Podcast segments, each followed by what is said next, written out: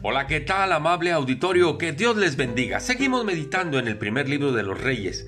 Estamos en el capítulo 16, un capítulo que nos describe en forma repetitiva los pecados de los reyes.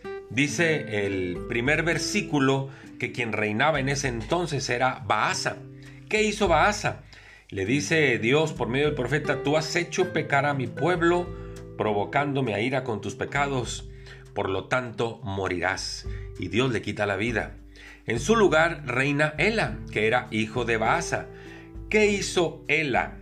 Bueno, pues dice el versículo 13, por todos los pecados de Baasa y los pecados de Ela, su hijo, con los cuales ellos pecaron e hicieron pecar al pueblo de Dios, provocando a enojo al Señor Dios de Israel, pues Dios les quitó la vida.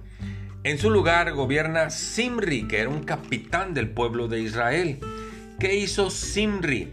Simri cuando se vio citado por otro soldado, por otro militar, dice el versículo 18, que prendió fuego a la casa real, estando él adentro, y así murió.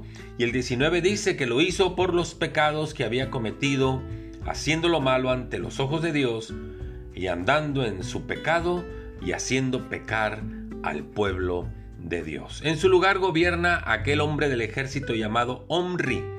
¿Qué hizo Omri? Dice el versículo 25 que hizo lo malo ante los ojos de Dios e hizo peor que todos los que habían reinado antes de él y desde luego por ese pecado le fue quitada la vida. Y en su lugar reina su hijo Acab y Acab termina de la misma forma. Dice el versículo 30 que Acab, hijo de Omri, hizo lo malo ante los ojos del Señor más que todos los que reinaron antes que él. Esto no es un cuadro más que, que nos presenta que el pecado lleva a la muerte.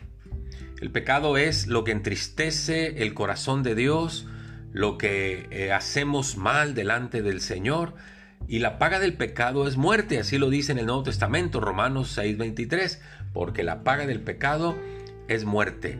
Pero qué bueno que también dice que el regalo de Dios es vida eterna en Cristo Jesús.